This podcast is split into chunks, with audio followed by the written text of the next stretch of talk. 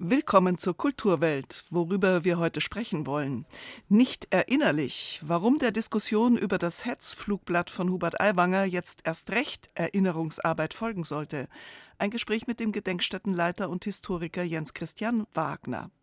Togetherness, die Comic-Publikation Spring, erkundet den großen Zusammenhalt in der Welt und im eigenen Arbeiten, denn es gibt das Zeichnerinnenkollektiv seit genau 20 Jahren. Und Ekstase und Spiritualität. Das Album Tarabsade des deutsch-türkischen Musikers Tayfun Gutstadt stellen wir vor. Kultur am Morgen auf Bayern 2. Heute mit Barbara Knopf. Taifun Gutstadt ist Musiker und Wissenschaftler und verbindet beides geschickt.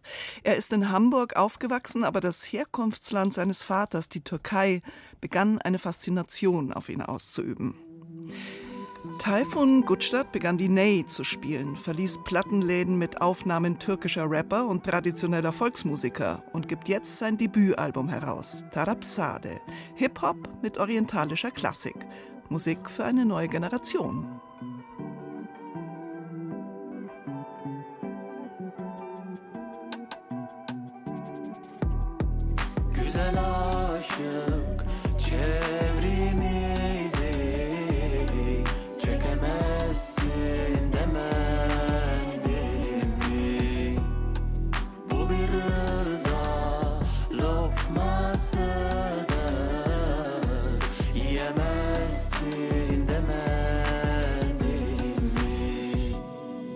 demedim mi?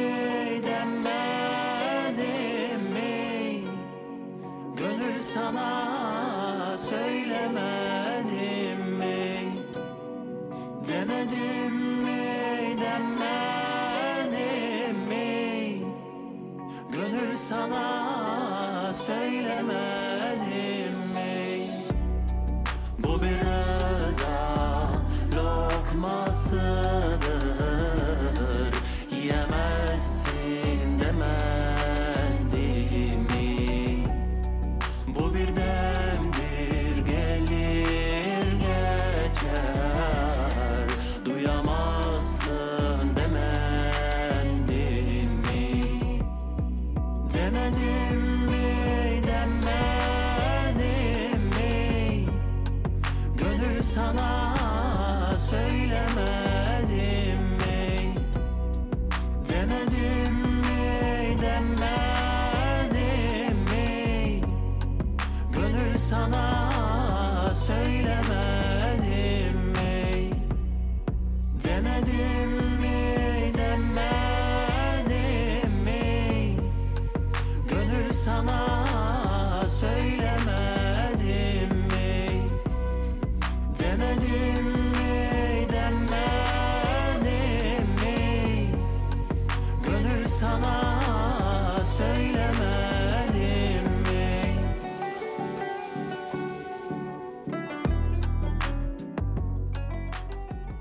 Die Rhetorik wünscht sich, dass es so einfach wäre. Nach einer Woche politischem Beben in der Flugblattaffäre entschließt sich der bayerische Ministerpräsident Söder zu den Sätzen, sein Vize Aiwanger habe Reue gezeigt, sich distanziert vom antisemitischen Inhalt des Hetzblattes, der Nachweis, dass er das Flugblatt geschrieben habe, könne nicht erbracht werden, eine Entlassung sei nicht verhältnismäßig. Und damit, so suggerierte Söder in seiner Haltung, könne man die Sache auf sich beruhen lassen. Kann man das? Weder bayerische Oppositionspolitikerinnen noch Vertreter und Vertreterinnen jüdischer Institutionen noch Historiker sehen das so. Die Missstimmung hält an. Am Telefon erreichen wir jetzt Jens Christian Wagner, Stiftungsdirektor der Gedenkstätten Buchenwald und Mittelbau Dora und Historiker an der Universität Jena. Herr Wagner, grüß Gott. Ich grüße Sie. Herr Wagner, wie empfinden Sie diese Haltung, eine Art Schlussstrich unter die Diskussion setzen zu wollen? Naja, es ist der Versuch, eine wirklich unleidliche Diskussion der letzten Woche zu beenden, was aber tatsächlich nicht funktionieren wird. Jetzt sind wir in einer Phase, die man erst recht so Phase nennen könnte, seitens der Freien Wähler, aber auch Teile der, der CSU, die sagen, ja, das war zwar alles möglicherweise ein Fehler, was da vor 35 Jahren passiert ist, aber jetzt schwamm drüber und jetzt gucken wir nach vorne. Das ist genau die falsche Haltung. Eine Schlussstrichmentalität hat uns noch nie weitergeholfen, sondern wir müssen uns mit der Geschichte auseinandersetzen, in diesem Fall der Geschichte der NS-Verbrechen und ihrer Verherrlichung durch dieses widerliche Pamphlet vor 35 Jahren. Und jetzt mit dieser Phase, die Sie als erst recht so bezeichnen, entsteht da nicht dann eben auch so ein Eindruck von Verharmlosung, also ein völlig falsches Zeichen mit Auswirkungen auf die Erinnerungskultur? Ja, meines Erachtens kann man es so sagen, dass die Errungenschaften der Erinnerungskultur vom bayerischen Ministerpräsidenten mit dem Festhalten an Aiwanger für machtpolitisches Kalkül geopfert wurden. Auf dem Weg geblieben ist die Erinnerungskultur. Das kann natürlich überhaupt nicht im Sinne sein. Es ist auch überhaupt nicht angebracht, nun von Herrn Aiwanger zu fordern, er solle eine Gedenkstätte wie Dachau besuchen, denn diese Orte sind keine Ablassorte, an denen man sich einen Persilschein besorgen kann. Also müsste jetzt nicht genau auch eine Diskussion anfangen über Erinnerungsarbeit, weil also wie vermittelt man denn zum Beispiel auch Jugendlichen heute, dass es eben keine Jugendsünde ist und nicht irgendwie in Ordnung, dass man antisemitisches Gedankengut verbreitet? Ja, das ist eine sehr gute Frage, denn wir erleben es immer wieder, dass sich Schülerinnen und Schüler unangemessen in Gedenkstätten verhalten. Auch das ist ja über Herrn Aiwanger berichtet worden, dass er dann nach Besuch einer Gedenkstätte Judenwitze und dergleichen gemacht habe. Und das ist etwas, was gar nicht so selten passiert. Es ist nicht die allgemeine Reaktion, aber es passiert. Und wir haben in den Gedenkstätten Buchenwald und Mittelbadora die ganz klare Haltung, solche Fälle, wenn sie justiziabel sind, immer zur Anzeige zu bringen, um deutlich zu machen, dass es kein dumme Jungenstreich ist, keine Jugendsünde, sondern eine Straftat, die entsprechend deutlich geahndet werden muss, nach dem Jugendstrafrecht natürlich. Und es ist richtig, wir brauchen eine veränderte Erinnerungskultur. Wir brauchen eine Erinnerungskultur, die mehr danach fragt, wie die nationalsozialistische Gesellschaft eigentlich funktioniert hat, eine radikal rassistisch strukturierte Gesellschaft. Das heißt, wir müssen mehr nach den Täterinnen, nach den Tätern, nach Profiteuren der NS-Verbrechen fragen, als uns nur auf die Opfer zu zentrieren oder sogar uns mit den Opfern zu identifizieren, was meines Erachtens aus der Post-Täter-Gesellschaft heraus eine Anmaßung ist. Also wir müssen fragen, wie die NS-Gesellschaft funktioniert hat. Und daraus können wir dann Aktualitätsbezüge herstellen und deutlich machen, dass die Auseinandersetzung mit den NS-Verbrechen auch etwas mit unserem heutigen Leben und unserer heutigen Verortung in der Demokratie zu tun hat. Man hätte zum Beispiel darüber diskutieren können, was da eigentlich falsch gelaufen ist in der Schule, auf die Herr Aiwanger gegangen ist. Offensichtlich hat man ja versucht, den ganzen Vorfall ähm, unter der Decke zu halten. Herr Aiwanger wurde äh, dazu verdonnert, ein Referat zu halten, aber das, das kann es ja nicht sein, sondern es muss dann offensiv über solche Vorfälle diskutiert werden.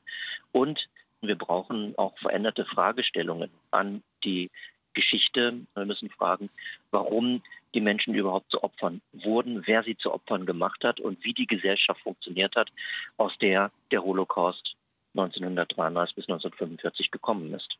Vielleicht sollte Herr Aiwanger jetzt ein zweites Referat schreiben, wie er vom Flugblattträger in die Demokratie gekommen ist.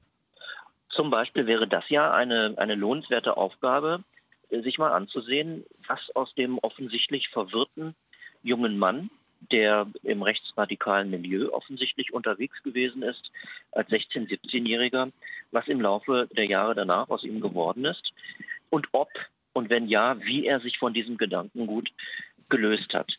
Allerdings seine Haltung im Augenblick, nämlich eine Schuldumkehr zu betreiben und seinen Kritikern und denjenigen, die auf Verfehlungen vor 35 Jahren hinweisen, eine Schmutzkampagne vorzuwerfen, deutet nicht unbedingt darauf hin, dass es ein wirklich grundlegendes Nachdenken über den Nationalsozialismus und über das Wesen des Antisemitismus gegeben hat.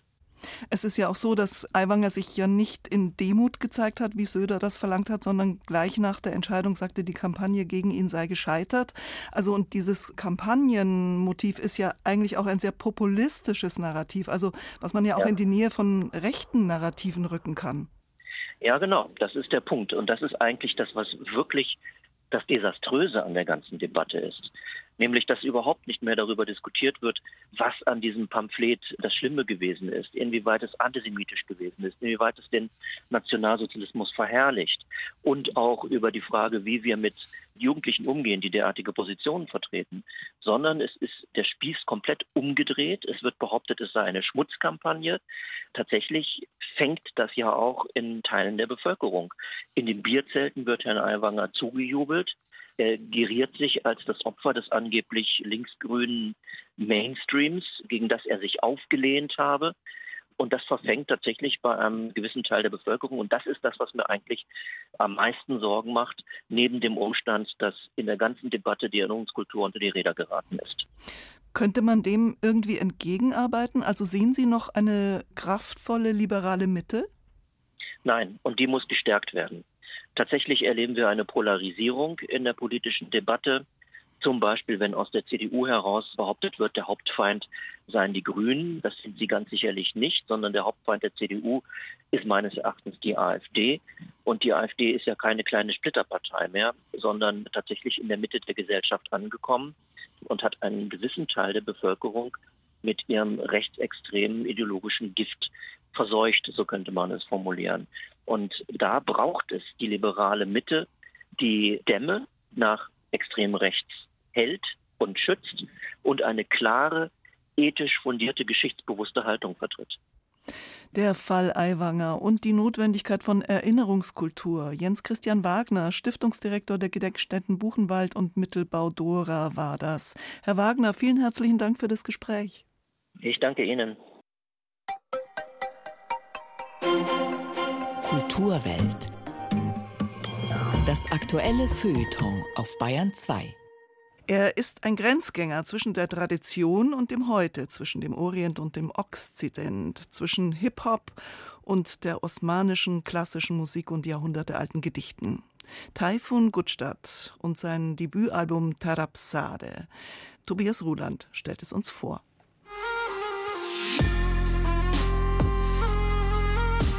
Es kann einen innerlich zerreißen, dieses Dilemma. Einerseits die eigene Begrenztheit empfinden, die Grenzen des eigenen Effekts auf die Welt spüren müssen, aber andererseits nicht schweigen wollen angesichts von Gefühlen der Trauer oder Ungerechtigkeit. Fusuli, einer der ersten türkischsprachigen Dichter, der vor 500 Jahren im heutigen Irak gelebt hat, bringt dieses Dilemma in nur wenigen Gedichtzeilen auf den Punkt söylesem tesiri yok. Sussam gönül razı değil. Was so viel bedeutet wie spreche ich es aus, so hat es doch keine Wirkung. Doch schweige ich, so gibt mein Herz keine Ruhe. Und dann darf der Bass knallen bei Taifun Gutstadt. Im Stück Tesir wird ganz besonders deutlich, wie ernst es der Musiker meint mit diesem Aufeinanderprallen und in einem gemeinsamen neuen Aufgehen lassen von jahrhundertealten Musik- und Gedichttraditionen aus dem Orient und den tiefen Bässen und verschleppten Rhythmen der Hip-Hop-Spielart Trap. Und so ist der Titel von Taifun Gutstadts Debütalbum mehr als nur ein Fantasiewort. Tarabsade. Es enthält die Essenz seines musikalischen Schaffens. Und das klingt sehr klassisch osmanisch. Gleichzeitig ist da Trap drin, die Musikrichtung Tarab, also Entzückung im Arabischen, aber auch, so wurde die Musik von Um Kulsum auch genannt, wenn man so in Ekstase gerät durch die Musik. Und Sadeh bedeutet getroffen von, beeinflusst von, das ist ein Wort persischen Ursprungs. Die Ursprünge von Taifun Gutstadt liegen in Hamburg. Dort ist er geboren. Deutsch-türkische Eltern, Berührungspunkte mit der Türkei und osmanischer Kultur, vorerst nur punktuell im Urlaub. Dann aber, nach dem Abitur, verbringt Gutstadt erstmal ein Jahr in der Türkei und im Iran, aus dem Gefühl heraus, sich zu sehr von dieser Kultur entfernt zu haben. Und als er beginnt, die Ney spielen zu lernen, eine Längsflöte, da ahnt er noch nicht, in welche unbekannte Kulturwelten er dadurch würde vordringen können. Weil es jetzt nicht das ist, was ich bisher kannte, also vor allem türkische Volksmusik und vielleicht auch Pop, sondern nochmal eine ganz andere Tradition, wirklich eine Tradition der Klassik und des Hofes und der religiösen Würdenträger. Und das hat mich natürlich sehr geprägt. Und dadurch bin ich auch in Kreise gekommen, die eher ja, sehr traditionellen Künsten Anhängen, wie verschiedene Arten der Kalligraphie, der Rezitation, der Gedichte. Und so bin ich auch an die Texte und Dichtung rangekommen oder der näher gekommen, die ich dann auf diesem Album auch viel verwendet habe. Musiker mit akademischem Hintergrund. Diese Bezeichnung gefällt Taifun Gutstadt, dem studierten Islam- und Kulturwissenschaftler, inzwischen sehr gut. Es ist dann auch ein sehr bewusstes Schauen und Überlegen, was er da so macht, warum er welchen jahrhundertealten Text auswählt. Ein alivitisches Gedicht zum Beispiel steckt in dem Song Cevrimis. Unser Umfeld, unsere Kreise bedeutet das übersetzt. Wenn man sich mal für einen Weg, einen moralischen Weg oder einen spirituellen Weg entschieden hat, dass man nicht unterschätzen soll, wie viel einem das auch abverlangen kann, diesen Weg treu zu bleiben. Hm, interessant. Ein uraltes alevitisches Gedicht wirkt hier auch wie eine musikalische Prophezeiung für ein Land voller Allmanns, das sich für die Energiewende entschieden hat, aber kaum was dafür tun will. Das Interesse an Gutstadts Mischung aus Trap und klassischen Texten und Melodien geht inzwischen weit über die deutsch-türkische Community hinaus. Bei meinen Spotify-Daten zum Beispiel kann ich das ja sehen, dass es wirklich in aller Welt gehört wird, auch in Kanada und Japan und in Südamerika, in verschiedenen Teilen der Welt. Ich glaube aber und hoffe, dass es vor allem Leute anspricht, die vielleicht sich ähnlich fühlen wie ich aus verschiedenen Gründen, nämlich dass sie mit ihren Beinen in verschiedenen Welten gleichzeitig stehen und manchmal das Gefühl bekommen, so das passt alles nicht zusammen. Und das Album soll auch ein bisschen selbstbewusst ausdrücken, doch, das passt auch alles zusammen, wenn man sich die Mühe macht, das wirklich alles wertzuschätzen. Das Debütalbum von Taifun Gutstadt trägt nicht nur einen Fantasienamen als Albumtitel, es erinnert uns auch daran, wie fantastisch es wäre, wenn wir, die wir fast alle irgendwie mehrere Traditionen und Kulturen in uns tragen, dieses Potenzial schätzen und nutzen würden.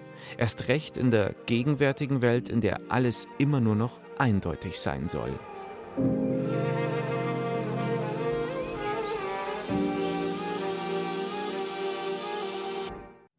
Tarapsade von Taifun Gutstadt. Und wir hören gleich noch ein weiteres Stück von dem Album. Ey zahit şarabayla ihtiram. Ey insanoğlu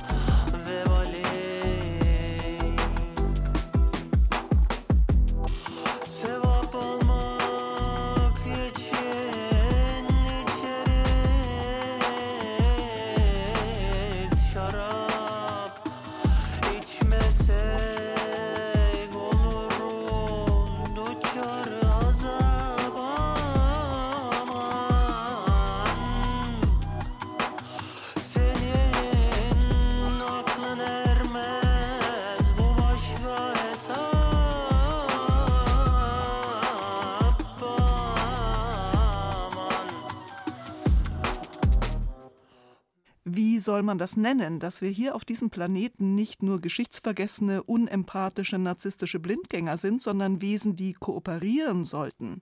Vielleicht Togetherness oder auf Deutsch zusammen. So heißt in Großbuchstaben geschrieben das zweisprachige Buch des Zeichnerinnenkollektivs Spring, eine Jubiläumsausgabe, denn seit 20 Jahren gibt es diese erfolgreiche Publikation. Zeichnungen, Comics und Illustrationen aus dutzendfachem Blickwinkel jeweils zu einem Thema. Das kann Arbeit sein oder Erotik oder eben, wie jetzt, ein Nachdenken über alle möglichen Formen des Zusammenseins. Zugeschaltet ist uns vom Spring-Kollektiv Caroline Löbbert. Hallo. Hallo. Frau Löbbert, vor 20 Jahren wurde Spring gegründet. Zusammen heißt jetzt die Jubiläumsausgabe. Ist es auch ein bisschen Nabelschau? Also zu schauen, was es bedeutet, zusammen in einem Kollektiv zu arbeiten? Natürlich blicken wir zurück auf das, was wir geschafft haben. Nabelschau ist jetzt ein bisschen negativ konnotiert. Also wir suchen eher so nach den positiven Erlebnissen, ähm, die wir gemeinsam hatten und dass wir jetzt doch bemerken, dass wir uns gegenseitig unterstützt haben, voneinander gelernt haben. Ja, dass wir gemeinsam zeichnerisch weitergekommen sind. Sie sind ausschließlich Frauen. Warum? Das Comic-Magazin oder Zeichnerin-Magazin hat sich zu Beginn gegründet aus dem Impuls heraus, dass es im Comic-Bereich ja vor allem männliche Zeichner gab. Vor 20 Jahren, das ist heute nicht mehr so. Aber aus diesem Impuls heraus haben zwei Zeichnerinnen von der HAW in Hamburg gesagt, Mensch, äh, wir bilden jetzt mal ein Gegengewicht, wir gründen ein Magazin und fragen nur unsere Kolleginnen, ob sie teilhaben möchten. Wir hatten immer das Gefühl, dass wir uns gegenseitig gut unterstützen können. Und ich persönlich habe noch die Erfahrung gemacht, dass es absolut noch relevant ist, dass es solche Räume gibt, auch nur für Zeichnerinnen, weil wir haben jetzt zum Beispiel im Museum für Kunst und Gewerbe in Hamburg ausgestellt und da wurde das Archiv, die Ankäufe mal analysiert von der Künstlerinnengruppe Guerilla Girls. Und die haben halt herausgefunden, dass nur 1,5 Prozent der grafischen Arbeiten im Archiv von weiblichen Zeichnerinnen oder Grafikerinnen stammen. Und in dem Moment habe ich gedacht, Stopp, es ist absolut noch gerechtfertigt, dass wir Zeichnerinnen einen Raum bieten und auch nur Zeichnerinnen im Rahmen von Springen, weil wir haben wirklich vorher öfter darüber nachgedacht, ach, sind wir nicht andersrum sexistisch? Sollen wir nicht mal Kollegen einladen? Aber ja, leider ist es auch heutzutage im Jahr 2023 noch berechtigt, ähm, nur Zeichnerinnen einen Raum zu bieten. Jetzt dieses äh, Jubiläumsthema zusammen ist ja nicht nur so eine Schau auf sich selber, dass man eben zusammenarbeitet 20 Jahre, sondern im Grunde ist es natürlich ja auch ein hochpolitisches Thema. Also mhm. wie sind Sie da drauf gekommen? Ich finde, Moki hat es ja sehr. Eine der Zeichnerinnen. Eine der Zeichnerinnen, Moki, genau, die hat ja das Vorwort geschrieben. Sie hat es irgendwie sehr eindrücklich formuliert, dass es die Zeiten der Superheldinnen sind vorbei. Wir müssen jetzt einfach mal alle gemeinsam zusammen Lösungen finden, weil wir auch gemeinsam auf diesem Planeten alle leben und wenn nur einer vereinzelte Lösungen bringen uns nicht voran. Und Genau, das zeigt sie in ihren Geschichten, aber in anderen Geschichten geht es auch ganz banal um das Zusammenleben in Mehrfamilienhäusern oder das Zusammenleben in Städten hm? Es sind sehr unterschiedliche Zeichnungen, Illustrationen, so eine Art zeichnerischer Essay ist zum Beispiel auch mal dabei über das, mhm. wie sich das Wir formt. Oder es sind auch böse Geschichten über Frau Hölle, so eine bitter unzufriedene Nachbarsfrau. Oder auch vom Tod, ein altes Geschwisterpaar, was eben durch den Tod getrennt wird. Wie arbeiten Sie dann zusammen? Zeichnet jeder so seine eigene Geschichte und dann wirft man das zusammen oder tauscht man sich da aus? Richtig, also ganz im Kern fängt jede Zeichnerin für sich selber an zu arbeiten, darüber nachzudenken, Recherche zu betreiben.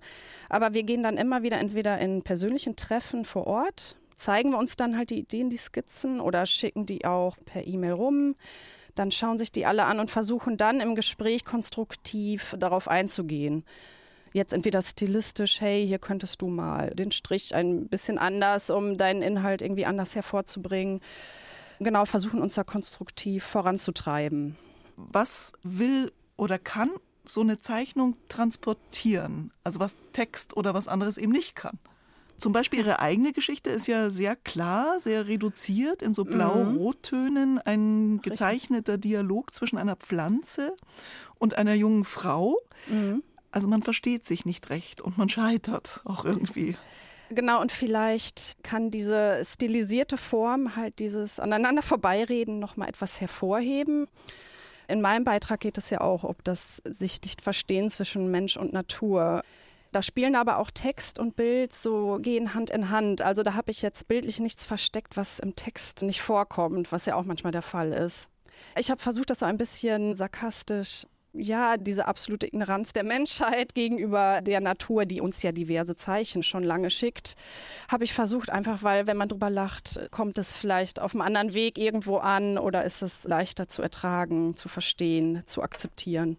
Spielt denn die KI irgendeine Rolle, also künstliche Intelligenz in mhm. Ihrem Feld der Illustration oder der Comiczeichnung oder Zeichnungen überhaupt? Ich wüsste jetzt nicht, dass eine Zeichnerin schon mit KI gearbeitet hat. Im Gespräch mit KollegInnen ist das auf jeden Fall Thema und man wird das berücksichtigen müssen.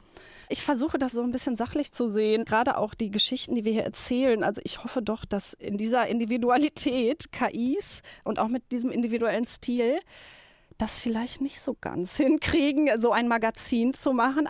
Also es wird ja auch gesagt, ja, dass Kinderbücher schon komplett damit geschrieben und illustriert werden. Wir machen einfach alle weiter in der Hoffnung, dass Individualität und Ideenreichtum dann doch noch eine Berechtigung haben. Und wenn dann so ein Heft fertig ist, wie jetzt Spring zusammen oder Togetherness, mhm. was sagt dann das Kollektivgefühl? Cool, geil. Ja, also wir sind kurz vor, vor Veröffentlichung immer alle, ähm, fertig mit den Nerven, aber wenn es dann vor uns liegt, gedruckt und auch vor allem, wenn wir uns dann treffen zur Release-Veranstaltung, ähm, wo wir ja immer so eine kleine Party machen mit Ausstellungen, dann denkt man immer, ach, es hat sich doch gelohnt. Die Jubiläumsausgabe von Springen. 20 Jahre lang arbeitet ein wechselndes Kollektiv aus Illustratorinnen und Zeichnerinnen zusammen. Und zusammen ist dann auch der Titel der Jubiläumsausgabe. Danke, Caroline Löbert von Springen, für das Gespräch. Ich bedanke mich auch. Und die Kulturwelt gibt's morgen wieder. Barbara Knopf sagt Ciao. Einen schönen Tag.